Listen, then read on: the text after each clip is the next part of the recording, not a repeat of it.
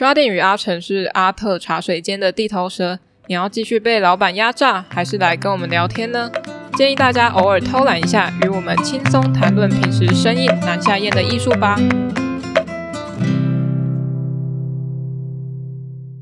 嗨，我是 Sharding，今天是 Chat 的时间。我是阿成，阿成在吃汉堡吧？对，美牛堡。早餐，早餐，现在已经下午三点五分了，而且是叫外送，因为今天不想自己准备早餐。那今天主题等一下再讲，反正大家都觉得我在节目里面可能是比较严肃啊，讲话不顺，然后有一堆烂笑点，等级算是伯恩夜夜秀里面的贺龙这种角色。对你为什么自己帮自己定位成贺龙？我觉得蛮像的、啊。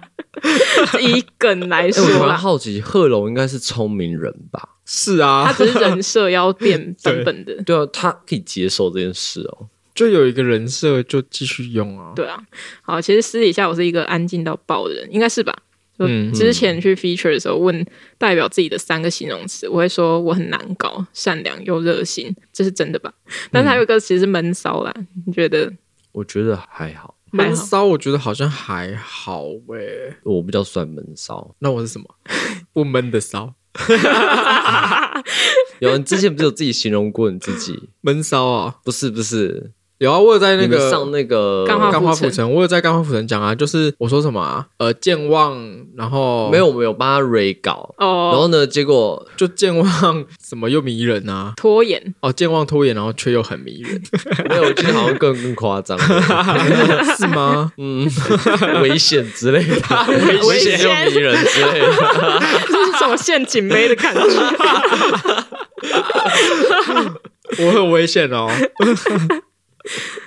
好，我自己是一个很爱看迷因梗图的人呢。迷因的话，他们内容从内子宫到外太空，那一张图它爸爸款的变化，什么都可以变成梗图，其实蛮好笑、可爱又弱智的，会让你笑呵呵。如果考试出题是迷因梗图创作，我绝对繁星上台大。我觉得我应该也可以，因为我，我应该是私立大学，我应该迷因，我好像也还 OK，我也是看了很多迷因。好，反正人生有时候要放轻松一点，那么正经干嘛？正经看民视就好了。大家应该不知道这个梗啊。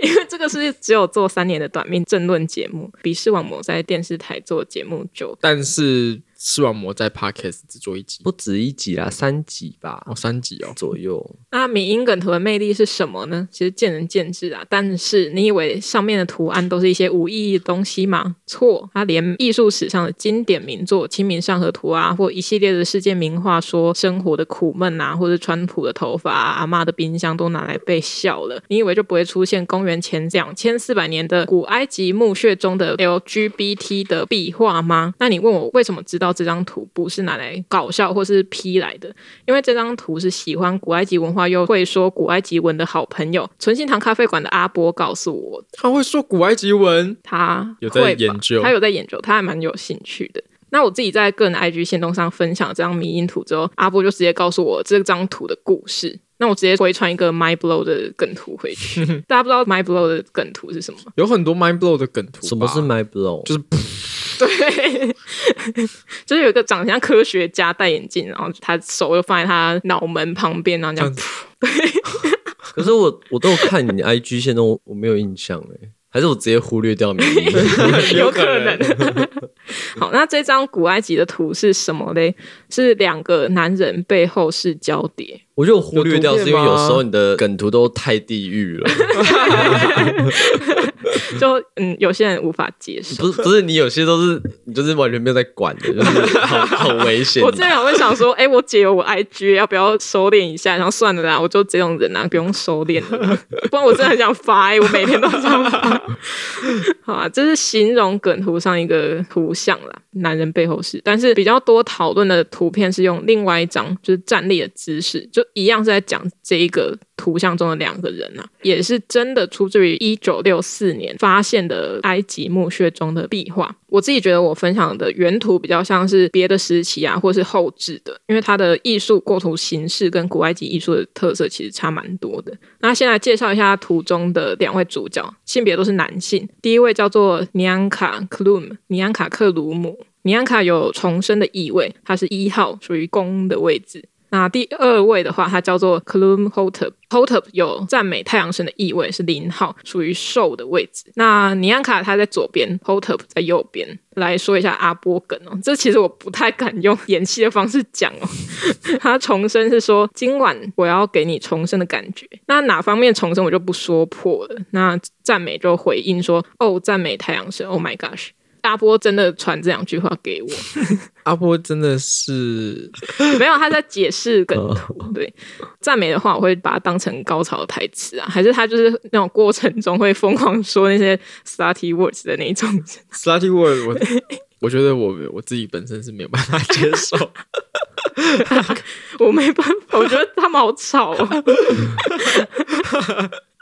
那如果对墓穴有概念的朋友，就会知道哪个方位方向是埋葬法老王啊，或是那些王室贵族；那哪些是埋葬妻室？那哪些又是埋葬仆人、贡品等等的？那一号的尼安卡跟零号的 Hotep，他们是同葬在同一位置。零号的 Hotep 就跟他属性相同，是分配在妻子的位置，因为他是零号嘛。那据说这个墓穴被重建过，那墓穴就像他们的房间啦，就画满了两个人相拥的壁画，或是他们的一些生活情境啊，就像是那些甜蜜的情侣拿那个拍立得啊，就是 拍的整面墙都是他们的照片那样。那两个男人有这么多的合照，是不是有奸情呢？那有人揣测他们是兄弟、双胞胎或密友，甚至爱人啊，巴拉巴拉巴拉的。但但我们理性一点，用看图说故事的方式来解析，从画面上来看。两个人关系非同小可，那小可是有翅膀的美洲兽啊，它名字就叫做那个什么，小可很可爱耶，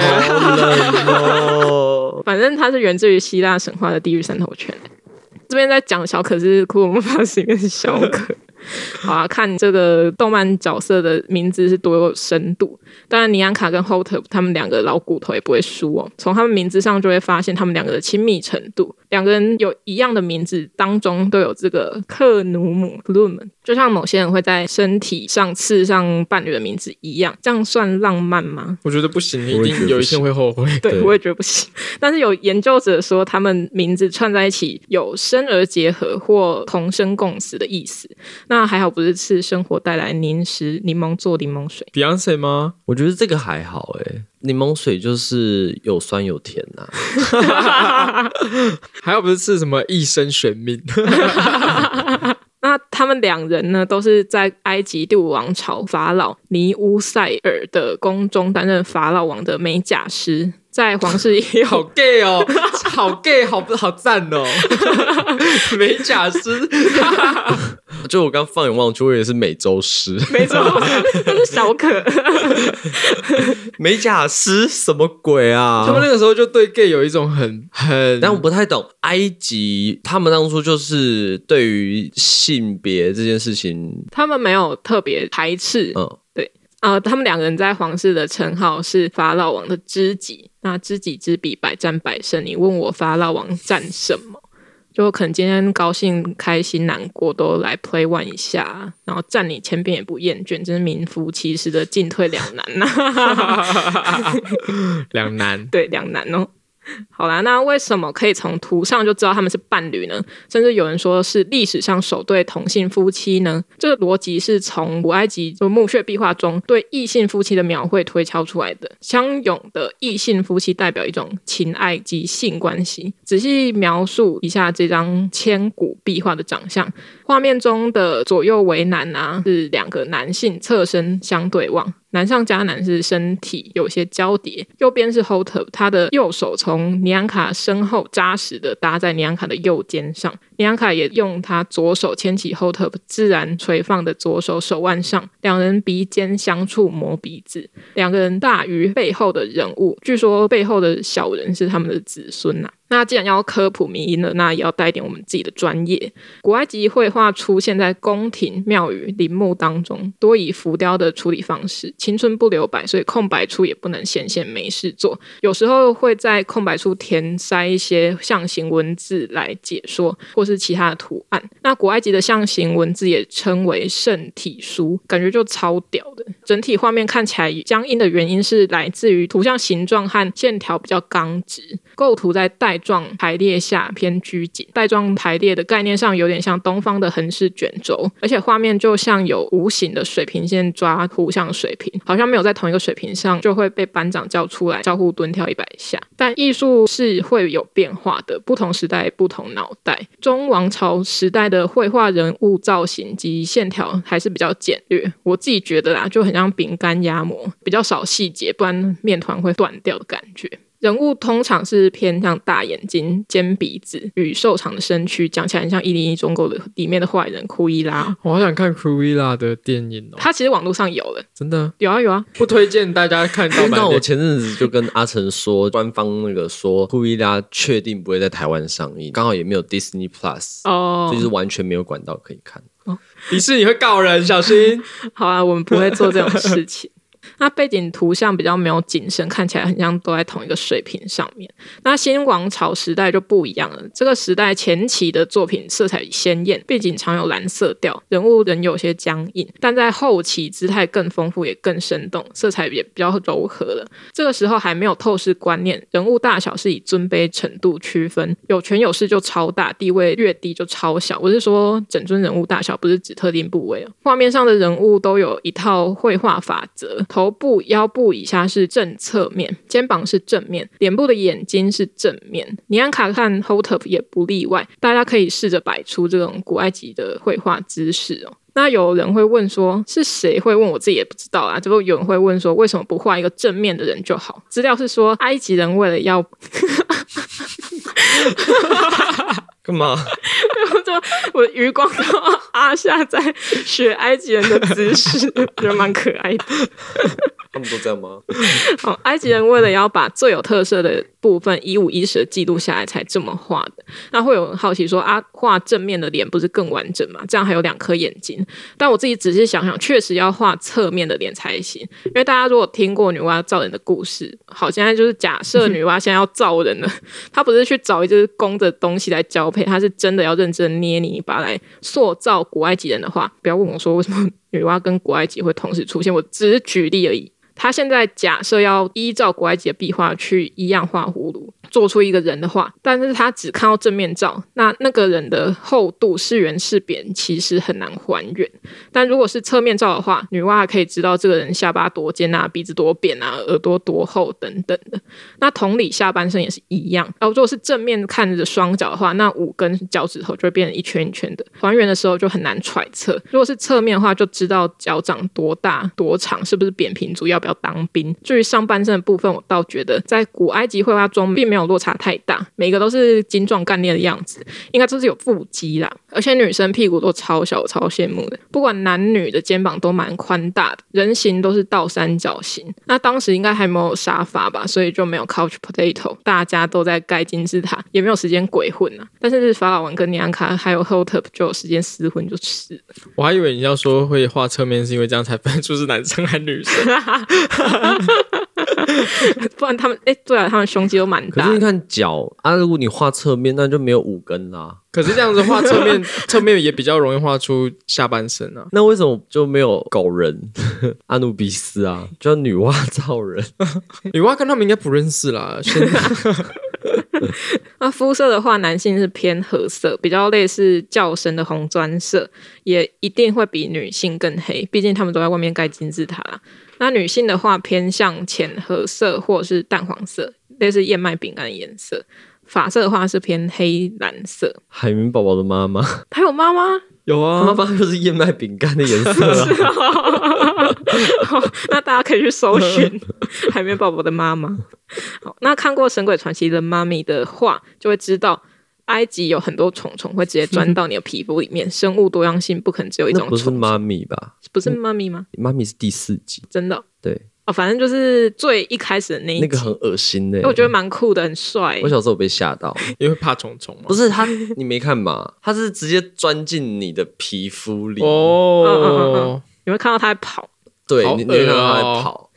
超可怕的。所以还会有狮子啊、寄生虫等等的，通通都来造成疾病的来源。加上天气酷热、狂流汗，一定要保持清洁，所以他们直接来个大绝招，就是剃光头。别以为只有当兵的人需要剃头，在古埃及，不管是大的、小的、老的，还是幼剃的，只要你是埃及人，通通都要撸干净。只有扶桑旗的男性可以不剪掉脸上的胡须，所以古埃及永远开不了胡须章，太冷。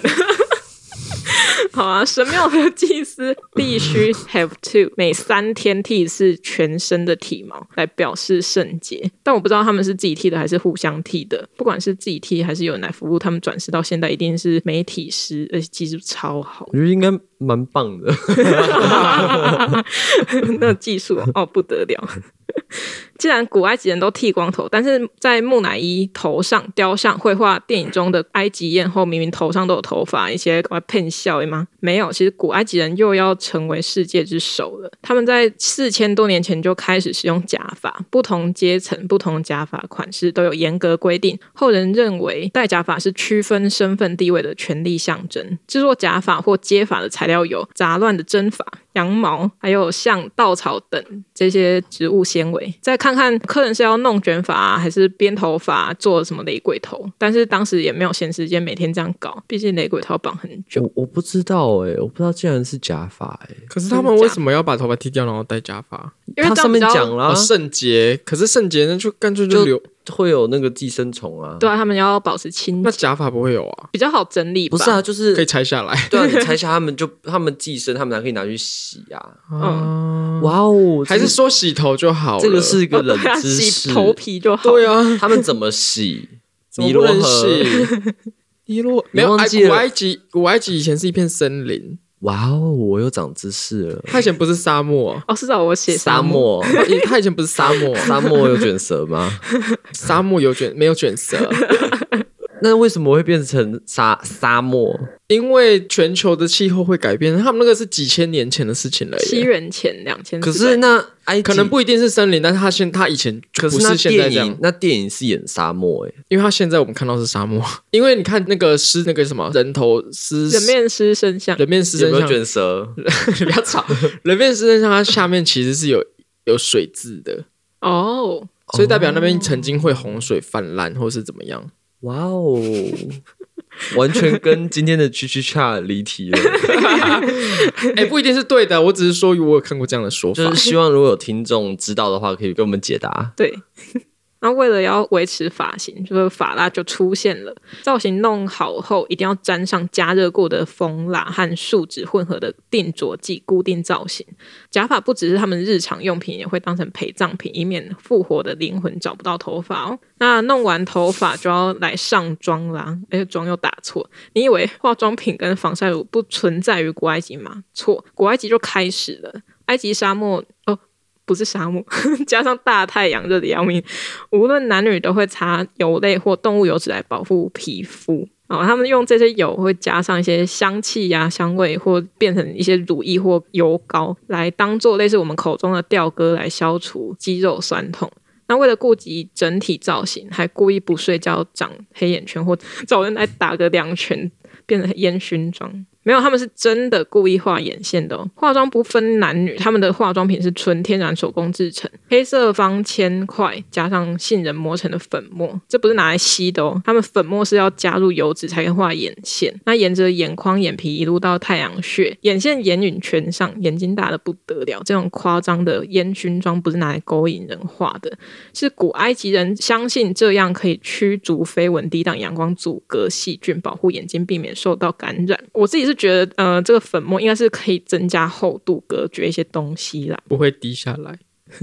这个妆容呢，也是效仿王权守护神荷鲁斯，因为荷鲁斯之眼，它具有分辨善恶、捍卫健康与幸福的作用。更多人相信它还有起死回生的神秘力量。大家不知道眼睛长怎样的话，就看一下游戏王里面有一个角色叫贝卡斯的眼睛就知道了。啊，大家为什么都去查贝卡斯？为什么就不直接去查那个荷鲁斯之眼就好了呢？或者查武藤游戏的金项链千年积木，上面有这颗眼睛。做到荷鲁斯之眼，那散播欢乐，散播爱，就跟大家介绍一下古埃及的护身符吧。那小时候我在看我哥哥看游戏王的时候，那个其实拉的蛮远的，我是从第三方的角度来看他在看电视。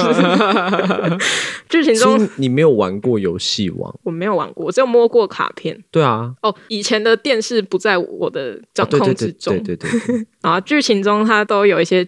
起伏转折的时候，像武藤游戏快要死掉的时候，没有是他快输的时候，有一张超好用的卡片，就是死者苏醒，蓝色发光的背景中间有一个类似头比较长、没有脖子的女厕标志，没有，它就是很像监狱的 样子啊。那这个图案其实叫做生命之符，又称安卡，是埃及象形文字的字母，象征生命，也是代表王权的标志。这符号也从文字转为实体，就像绘本中的图像变成立体书，或二次元老婆变成抱枕一样，生命之符也做成立体的护身符，随身携带。有时会加上另外两个分别代表力量和健康的字母，就像是带着力量和健康活着。一情之下，大家不用上工就可以自己画古埃及的护身符喽，就不用去庙里拜拜。那今天用一张梗图，就让你知道历史上的首对 LGBT 夫妇。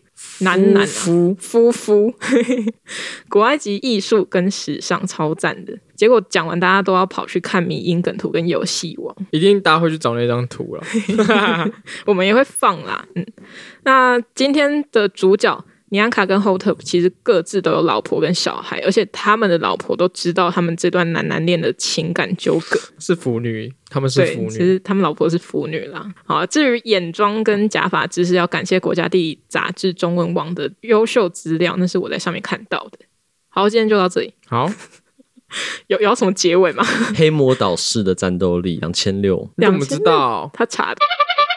因为你看金那个狮子，那个金那个什么狮人，那个都骗人的。就我当初去那个小岛，然后我擦油泪，嗯、哇，我整个大晒伤，会滋滋作响吗？那嘿，你要讲什么？你们都有玩过吗？我们家还有买那个，你说棋棋盘还是什么的那个卡片的盘？啊，我没有那个，那是我哥买的。就是我我妈帮我哥买，所以我们家就一个那个这个东西还在吗？对啊，丢了丢了，只是。我、哦、当初拿那个哦，帅翻天！哎、欸，我觉得这其实很很像调色盘啊，那个大大圆形。对啊，对对对，只是很帅哎，你们不觉得吗？那个小时候真的是蛮酷。我我有那个战斗陀螺的那个竞技场。哦，竞技场我没有。竞技场我有，那个竞技场算便宜吧，因为它是塑塑胶，但是它就可以这样很爽的锵锵。没有那个没有没有那个，这个叫什么护轴？不是护轴吧？它是什么？一个平台，这个比较屌，大平台啊，这个比较屌。